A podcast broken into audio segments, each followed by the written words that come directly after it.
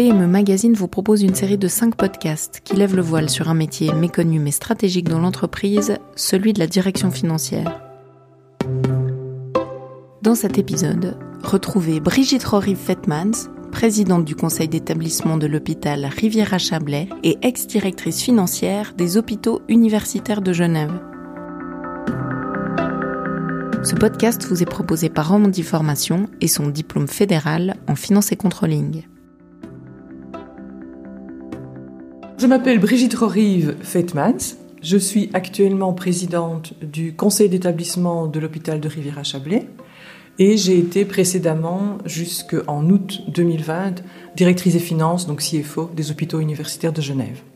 Quelles sont les qualités de votre passé de directrice financière des HUG que vous avez pu mettre à profit de votre nouveau poste à l'hôpital Riviera-Chablais J'ai évidemment une très bonne connaissance non seulement euh, du financement hospitalier, mais du fonctionnement hospitalier. Je me suis intéressée, dès mon arrivée au HUG en 2006, je me suis intéressée à comment ça fonctionne. Vous ne pouvez pas diriger correctement les finances, pour moi, hein, d'une entreprise, d'un établissement, euh, d'une institution, si vous ne vous intéressez pas à l'activité. C'est d'autant plus vrai euh, à l'hôpital à cause du système de financement. Donc je dirais que mon expérience passée au HUG m'a donné une bonne connaissance, compréhension du fonctionnement d'un hôpital, des caractéristiques, des spécificités d'un hôpital, évidemment une très bonne connaissance technique hein, de tout ce qui touche aux finances, euh, ce qui fait que je, gagne beaucoup de temps. Et les équipes, gagne beaucoup de temps aussi. C'est-à-dire que l'équipe de direction n'est pas obligée de tout me réexpliquer et de passer beaucoup de temps à tout me réexpliquer. Alors ça, c'est intéressant. Maintenant, il faut faire attention parce que comme je viens d'un poste de direction exécutive et que je me retrouve maintenant dans un poste de gouvernance stratégique, il faut éviter de, de faire de l'opérationnel en fait. Hein. Donc il faut, il, faut, il faut essayer de rester au, bon niveau. Ça, c'est vraiment le gros, le gros enjeu. Donc rester au niveau qui est celui d'un conseil d'établissement, et dire plutôt ce qu'on attend, donner le, cap, mais, mais pas d'aller dire aux gens faites comme ci, faites comme ça. Parce que ça, c'est le rôle d'une direction exécutive, même, même, même pas le rôle complet d'une direction exécutive. Mais voilà, donc ça, c'est compliqué. Donc à la fois, ça donne évidemment euh, énormément de, de, facilité, de compréhension, etc. Donc ça permet d'aller vite. Or ici, il fallait aller vite. Hein, la transition, il fallait pas que qu'il y ait une transition qui dure trop longtemps de l'ancien et le nouveau conseil d'établissement, puisqu'on avait des décisions très rapides à prendre. Après, ben voilà, le risque, c'est comme on connaît, on a tendance à, dire ce qu'il faut faire, c'est pas ça qu'il faut faire. Voilà. Vous avez pris votre retraite DHUG en août 2020 au cœur d'une pandémie mondiale.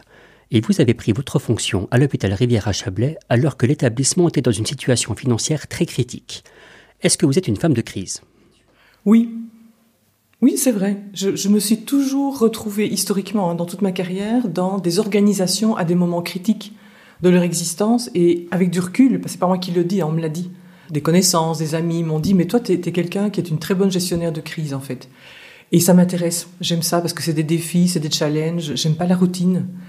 Et c'est d'ailleurs pour ça que j'ai arrêté euh, aux hôpitaux universitaires de Genève. J'étais en train de rentrer dans une routine. Ça faisait euh, sept ans que j'avais repris la direction des finances. J'avais repris une direction qui avait des grosses difficultés, des processus qui n'étaient pas maîtrisés, un, financement qui était pas optimal. Euh, donc j'ai beaucoup travaillé avec les équipes. Et puis une fois que tout est en place, ben voilà, moi j'ai envie de passer à autre chose. Donc j'ai pris cette décision puisque à Genève on, on, a encore des conditions qui, étaient, qui sont bonnes hein, de, de pré-retraite, euh, en me disant ben je prendrai des mandats. Quand j'ai pris ma décision, je m'attendais pas à avoir un mandat de ce type-là. Mais quand on m'a contacté après que j'ai pris ma décision de quitter et que ça a été annoncé, quand j'ai été contacté euh, pour prendre ce poste à l'hôpital Riviera-Chablais, euh, malgré que j'étais au courant hein, des difficultés de l'hôpital et que je voyais bien, bah oui, ça m'a intéressé. Je me suis dit, si je peux mettre mon expérience et, mes compétences au, service d'une cause difficile, essayons. En, toute humilité, attention, hein, essayons quoi. Qu'est-ce qui vous plaît dans ces moments de crise? Bon, le challenge, ça c'est clair. Et puis, euh, pour moi, le principal challenge, c'est de ne jamais perdre de vue la mission principale de l'institution. Donc, euh, hôpitaux publics, hôpital public, on doit répondre aux besoins de la population, on doit prendre en charge correctement les patients, et ça veut dire tout, hein, qualité des soins et sécurité des soins, mais également qualité de la prise en charge, la relation avec le patient, de la communication, vraiment toute la partie relationnelle avec le patient. On doit euh, répondre aux aspirations des collaborateurs, ça c'est vraiment des, missions de base de l'hôpital public, parce que c'est des gros employeurs. Et dans ces situations de crise, il faut garder ça à l'esprit. Et il faut essayer de gérer la crise. Bon, ici à l'hôpital Riviera-Chablais, c'est d'abord une crise financière, mais, mais, la crise financière, c'est jamais qu'un symptôme, il y a quelque chose d'autre derrière. Euh, il faut gérer cette crise tout en gardant ça à l'esprit et en, arrivant à, faire en sorte que ces missions essentielles ne soient pas dégradées parce que on, est trop focusé sur la crise. Ce que je trouve intéressant, c'est à la fois tout le court terme que représente la crise, euh, tout l'enjeu que représente la crise, l'énergie que, va demander la crise, et euh, l'objectif à long terme qui, lui, doit rester. Et donc, il faut, il faut conduire cette crise sur un chemin dont on, on connaît les issues, en fait, qu'il ne faut pas changer les issues. Ça, je trouve ça intéressant. Et puis moi, je suis une hyperactive, donc ça m'intéresse. Si on revient en arrière, qu'est-ce qui vous a poussé dans une carrière de directrice financière? C'est le hasard des circonstances et de mon évolution au sein des HUG. Je ne suis pas rentrée au HUG comme directrice financière.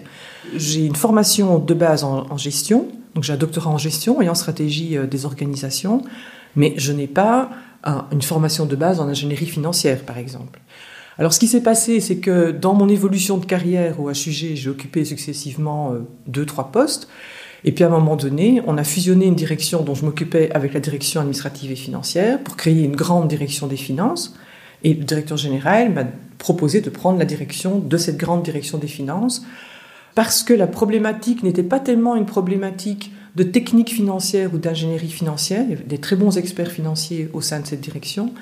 C'était plutôt une problématique de management, de mettre en place un management moderne, de mettre en place des services euh, qui, sortent un peu de cette culture de l'administration publique, là où tout est un peu euh, obsolète, parfois un peu lent, etc., pour mettre en place des services vraiment très performants, orientés clients, avec de l'optimisation de processus, etc. Et c'est ça qui m'a intéressé.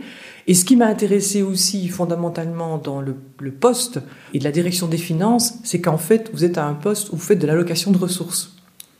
Ça, c'est extrêmement intéressant parce qu'il faut s'assurer qu'on alloue les ressources au bon endroit. Euh, historiquement, les budgets des hôpitaux, ils sont construits au fur et à mesure du temps et, on les remet peu en, cause. Hein. On refait chaque année, on reprend le budget de l'année précédente, on regarde un petit peu ce qui change par rapport à l'année précédente et puis on construit le budget de l'année suivante. Mais c'est quand même, quand vous êtes aux finances, vous êtes vraiment euh, là où on fait des locations de ressources, hein, où on, dit euh, mais finalement dans le budget on va mettre ça pour ça, ça pour ça, ça pour ça. Et ça je trouve ça extrêmement intéressant. C'est très transversal et puis c'est un poste, si vous voulez bien le faire, où, je vous le disais, vous devez vous intéresser à l'activité. Donc aller sur le terrain, aller voir dans les services, aller discuter avec les médecins, euh, aller comprendre comment ça se passe, passer une journée dans les blocs opératoires, euh, passer une journée aux urgences. Et ça, je trouvais ça extrêmement intéressant. quoi. Le milieu hospitalier est particulier. Est-ce que cela change une fonction de direction financière dans une entreprise plus classique? C'est pas tellement au niveau CFO, je pense c'est vrai pour d'autres euh, d'autres postes de direction exécutive. L'hôpital, c'est comme si on avait plusieurs entreprises à l'intérieur de la même entreprise. C'est une petite ville, l'hôpital. On avait regardé à un moment donné au HUG, et je pense qu'à Chercy, je n'aurais pas demandé, mais c'est à peu près pareil, il y avait 180 métiers différents. 180 métiers différents. Il y a bien entendu le, cœur de l'activité, qui est l'activité de soins aux patients, médico-soignantes. Hein. Euh, mais à côté de ça, il y a, plein d'autres activités. Il y a l'hôtellerie, il y a l'hébergement, euh, il y a toute la technique, il, y a, il y a tout ce qui est biomédical. Enfin bref, c'est énormément de métiers. Donc c'est très complexe et c'est euh, des métiers qui ont des cultures professionnelles très différentes. Et ce qui est très compliqué et très challenging dans les hôpitaux, c'est d'arriver, vous allez entendre ça dans tous les hôpitaux, hein, il n'y a pas de culture d'entreprise, qu'on dit toujours. C'est très compliqué de faire émerger une culture d'entreprise dans une entreprise où vous avez finalement plusieurs entreprises, hein, et surtout plusieurs corps professionnels avec des cultures professionnelles très différentes. Et ce qui veut dire que, ah, je, je reviens maintenant au poste de CFO, la capacité à appréhender la complexité, euh, notamment euh, dans les processus dont on est responsable, hein, notamment ce que j'appelle le fameux processus cash to cash, donc tout ce qui se passe entre le moment où on prend en charge un patient et on va dépenser de l'argent, jusqu'au moment où on va facturer, euh, encaisser le produit de la facturation. Donc qu'est-ce qui se passe sur tout ce processus-là? C'est quelque chose d'assez compliqué dans les hôpitaux et probablement plus complexe et plus compliqué que dans d'autres entreprises où on a quand même plus d'homogénéité peut-être dans, l'activité. La gestion et la maîtrise des coûts de la santé est un thème récurrent. La pandémie a souligné la problématique des lits et du manque de personnel hospitalier. En tant que directrice financière, comment gère-t-on ou digère-t-on des décisions confédérales sur la gestion des coûts de la santé? C'est un vrai problème. Les coûts de la santé, c'est un vrai problème parce que les coûts augmentent plus vite que la création de richesses. Donc l'augmentation des coûts, elle est annuellement à peu près de 4%. Le PIB suisse n'augmente pas de 4% par année. C'est un peu la même problématique que l'environnement, si vous voulez, quelque part. Hein. C'est de dire on consomme plus de ressources que ce qu'on est capable d'en produire. Voilà. Donc ça, le, problème, il est là. Euh, on commence à voir clair aussi sur ce qui occasionne ces progressions de coûts. Hein. Alors tout le monde parle toujours de vieillissement de la population, euh, euh, changement démographique et tout ça, c'est un, tout petit facteur. il y a énormément de, de, gaspillage de toutes sortes dans le domaine de la santé. Il y a un rapport extrêmement intéressant qui a été fait par l'OCDE et l'OMS qui montrait finalement qu'il y avait probablement pour 20%, peut-être 20%, des coûts de la santé qui pourraient être évités si on s'attaquait à tous les gaspillages. Mais il y a des gaspillages de toutes les sortes, hein. aussi bien dans, l'administration que dans la production de soins, que dans les indications, que dans les décisions euh, de soins, etc. Voilà, maintenant, pour reprendre votre question, le problème qu'on a en Suisse, c'est qu'on ne s'attaque pas à ça, on ne s'attaque pas au, bon, au bon truc. On ne revoit pas en profondeur le système de financement qui est par lui, en lui-même inflationniste. Je vais prendre l'exemple de, l'activité ambulatoire. Donc, quand vous allez simplement chez votre médecin ou vous allez à l'hôpital pour une consultation, la facturation, elle se fait à l'acte. C'est une facturation sur une, structure qu'on appelle TARMED. On en a beaucoup entendu parler. Hein. Mais quand vous facturez, quand vous avez un système de facturation à l'acte, plus vous faites d'actes, plus vous êtes payé. S'il n'y a pas à côté du système de facturation un système qui analyse la pertinence des actes, mais vous poussez quelque part le système à produire beaucoup d'actes. Si, ce qu'a fait euh, euh, le, fédéral, on baisse la rémunération des actes, mais que vont faire les prestataires en, réaction, vous pensez? Ils vont encore faire plus d'actes, sinon ils perdent de l'argent. Euh, c'est pas des bonnes mesures un vrai problème. Le problème, il était bien identifié, mais les mesures qui sont mises en place, elles sont contre-productives en fait. Et il faut vraiment, vraiment travailler sur le modèle de financement. 80% des coûts de la santé sont liés à des décisions médicales. Alors, ce n'est pas un jugement de valeur, c'est un fait. Hein. Ce qui veut dire que si on n'est pas capable d'engager un dialogue extrêmement constructif hein, avec les médecins pour les sensibiliser à ça, leur donner des informations. Et là, les médecins, ils sont, très sensibles, et notamment la jeune génération de médecins-chefs est extrêmement sensible. Ils me demandaient des données, ils me demandaient des informations. Combien, ça coûte ce que je fais? Et puis comment est-ce que je peux faire mieux? Et avant de savoir si je peux faire mieux, je veux savoir combien je coûte et pourquoi je coûte autant. Donc ça, je dirais, c'est euh, rentrer dans ce type de, logique-là, c'est extrêmement intéressant et important. C'est-à-dire développer toute la capacité analytique, euh, qui n'est pas simplement du contrôle de gestion, qui est beaucoup plus euh, poussé que ça, qui est une capacité d'analyse sur son activité pour voir comment on peut l'améliorer, améliorer son résultat, et améliorer surtout son efficience, c'est-à-dire le, rapport entre ce que ça donne comme résultat, la qualité euh, produite, et le coût. Parce qu'on peut faire de la surqualité avec un coût énorme, on peut faire de la sous-qualité avec un coût énorme. L'idée, c'est de faire de la qualité, au sens de ce qui est vraiment juste pour le patient, bon pour le patient, avec le meilleur coût possible, c'est-à-dire la meilleure consommation de ressources possible. Ça, pour moi, c'est vraiment la vision. Et le faire, je vous disais, dans cette euh, optique globale où il ne faut pas oublier qu'on a finalement quatre, quatre objectifs principaux, hein, qui est, je vous le disais, satisfaire la population, satisfaire les patients, satisfaire les collaborateurs, satisfaire les financeurs. L'hôpital qui réussit à faire ça, il va bien. La fonction de CFO est stratégique mais reste un métier de l'ombre. Est-ce que ce manque de visibilité vous a manqué dans votre carrière? Oh non, je vais être très franche avec vous. Je ne suis pas quelqu'un qui, euh, qui, qui, aime l'invisibilité. J'ai eu la chance d'être dans un environnement et d'avoir un directeur qui me laissait de l'espace. Et d'ailleurs, j'ai pu faire des choses qu'un CFO ne fait pas peut-être habituellement dans, dans, un hôpital. J'ai pu donner plus d'ampleur euh, à la fonction que, euh, qu'une fonction de l'ombre technique. Voilà, mais ça c'est une, une, chance, c'est une opportunité que j'ai eue. Et bah, sinon, je ne serais pas rester en fait. Par exemple? Mais typiquement, ce que je vous disais sur euh, la, toute la réflexion euh, analytique sur laquelle j'ai beaucoup travaillé avec la direction médicale, sur euh, la compréhension de l'activité, j'ai beaucoup travaillé aussi sur toute la planification hospitalière, j'ai beaucoup travaillé avec les services de l'État, en prise directe avec les services de l'État. euh, toujours évidemment en, informant hein, et, en, bonne intelligence avec le directeur général, mais euh, j'ai pu le faire de façon relativement autonome. j'ai beaucoup travaillé aussi sur la contractualisation avec l'État. vous avez des hôpitaux où c'est pas nécessairement le CFO qui fait ça. là, ça s'est mis comme ça parce que je, m'étais occupée de ces dossiers-là et, j'ai pu les garder quand je me suis retrouvée aux finances. Et donc oui, ça m'a permis de, mettre un peu d'ampleur sur le poste. Euh, l'autre chose aussi, et là aussi j'ai eu l'opportunité où euh, j'ai été comprise et entendue et on m'a soutenu et, et, laissé faire. Moi, je suis partie du principe, donc j'ai un doctorat, donc j'ai fait de la recherche, hein, j'ai commencé ma, carrière en faisant de la recherche. Euh, donc je, me suis toujours dit, un hôpital universitaire, le U, donc HUG, le U de universitaire, ne devrait pas concerner que les médecins. Alors, il commence à concerner aussi les soignants, puisqu'on voit apparaître tout un champ de recherche hein, euh, autour du soin, donc la fonction euh, infirmière. Je me suis dit, mais finalement, euh, il, peut très bien aussi le U s'appliquer à, des fonctions plus administratives. On devrait aussi pouvoir s'intéresser, bah, par exemple, faire des recherches sur les coûts de la santé, en économie de la santé, etc.